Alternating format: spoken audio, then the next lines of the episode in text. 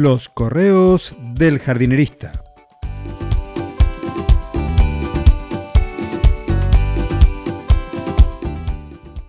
En el episodio de hoy, con una hoja me bastan.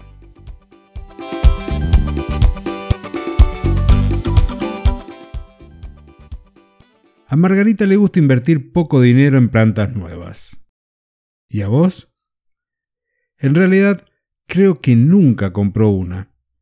Cuando entra a un centro de jardinería o un vivero, sus dueños y empleados la siguen de reojo. No es porque vaya a tomar una planta y salir corriendo, sino porque consulta mucho.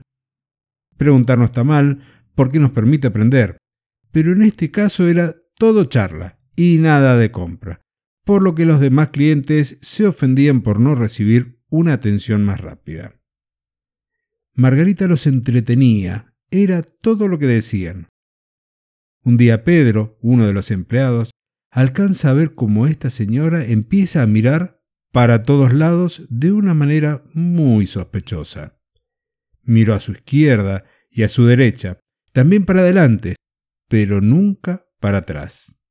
De pronto, y a la velocidad de un rayo pega un manotazo, arranca una parte de una planta que estaba a escasos centímetros del bolsillo de su saco y guarda algo. Luego camina un poco y se aleja de la escena del crimen como dicen en las películas. Pedro, testigo silencioso de lo sucedido, avisa a su superior, quien intercepta a la señora a la salida del negocio. Respetuosamente, le pregunta si había visto alguna planta que le gustara, el por qué nunca compraba una, y si era por los precios o porque no encontraba ese ejemplar que quiere tener en su jardín. Finalmente, le dice, ¿se va con las manos y los bolsillos vacíos? Allí la vergüenza hizo que cambiara de color y su piel, de un blanco porcelana, pasó a un rojo tomate. Con la cabeza baja, sacó la pequeña rama que había tomado sin permiso la devuelve, pero al mismo tiempo le dice, Con una hoja me basta. ¿Me la regala?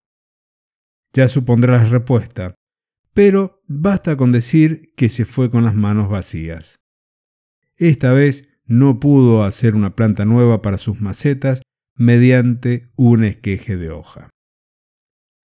Y si hay algo que me gustaría agregar en esta oportunidad es que muchas especies vegetales se pueden multiplicar por porciones, como ya lo hemos visto en algún episodio con Fernando, a través de tallos, a través de hojas o porciones de ellas.